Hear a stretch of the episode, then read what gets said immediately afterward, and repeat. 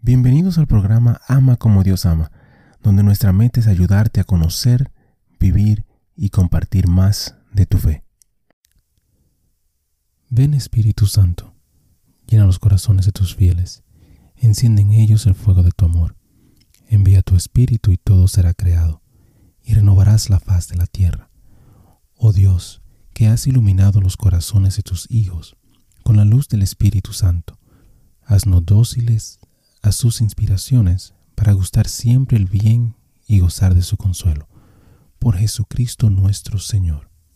Amén. Padre Celestial, te damos gracias por tu amor, por tu bondad y por tu misericordia. Te damos gracias en específico por todos los santos. Gracias por sus testimonios, sus ejemplos y sus vidas. Te pedimos que les permitas seguir intercediendo por nosotros y que nosotros podamos seguir sus ejemplos de humildad, de fe, de valentía y de amor. Guíanos, Señor, a través de esta reflexión y dirige nuestro camino hacia ti. Amén. San Pedro Claver, el santo del día para el 9 de septiembre. Nacido en España, el joven jesuita Pedro Claver dejó su patria para siempre en el 1610 para ser misionero en las colonias del Nuevo Mundo. Navegó hacia Cartagena y fue ordenado allí en el 1615. Para entonces el comercio de esclavos se había establecido en las Américas durante casi 100 años, y Cartagena era un centro principal para ello. Diez mil esclavos ingresaron al puerto cada año después de cruzar el Atlántico desde África Occidental en condiciones tan inmundas e inhumanas que se estima que un tercio de los pasajeros murieron en tránsito. Aunque la práctica de la trata de esclavos fue condenada por el Papa Pablo III y luego calificada de villana suprema por el Papa Pío IX, la práctica continuó floreciendo. El predecedor de Pedro Claver, el padre jesuita Alfonso de Sandoval, se había dedicado al servicio de los esclavos durante 40 años antes de que Claver llegara para continuar su trabajo, declarándose el esclavo de los negros para siempre. Tan pronto como un barco de esclavos entró en el puerto, Pedro Claver se mudó a su bodega infestada para atender a los pasajeros maltratados y exhaustos. Después de que los esclavos fueran expulsados del barco como animales encadenados y encerrados en patios cercanos para que la multitud los observara, Cláveres se metió entre ellos con medicinas, comida, pan, brandy, limones y hasta tabaco. Con la ayuda de intérpretes dio instrucciones básicas y aseguró a sus hermanos y hermanas de su dignidad humana y del amor de Dios. Durante los 40 años de su ministerio, Claver instruyó y bautizó a unos 300.000 esclavos. El apostolado de Claver se extendió más allá de su cuidado por los esclavos. Se convirtió en una fuerza moral, de hecho, el apóstol de Cartagena.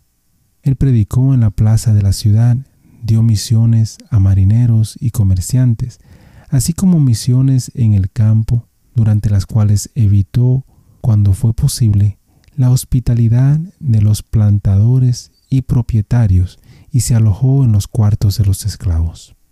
Después de cuatro años de enfermedad que obligaron al santo a permanecer inactivo y en gran parte descuidado, Claver murió el 8 de septiembre del 1654.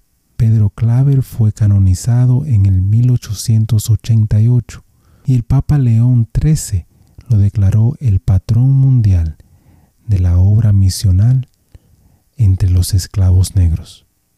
Reflexión. El poder del Espíritu Santo se manifiesta en las decisiones sorprendentes y las acciones audaces de Pedro Claver. La decisión de abandonar la patria para no volver nunca revela un acto gigantesco de voluntad difícil de imaginar.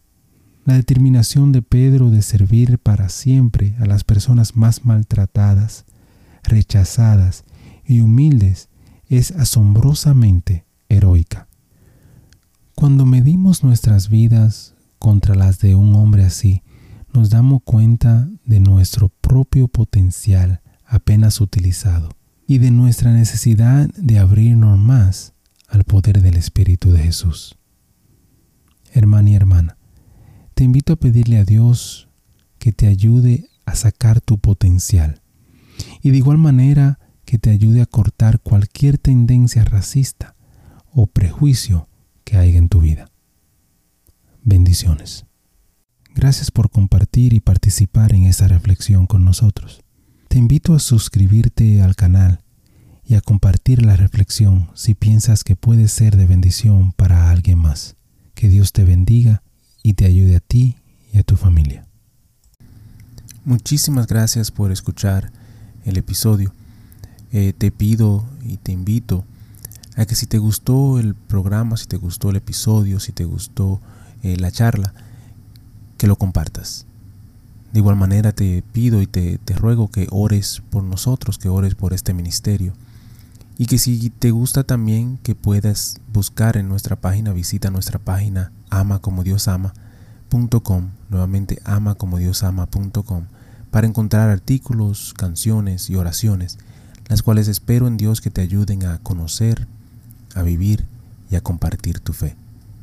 Bendiciones, que Dios te acompañe hoy y siempre.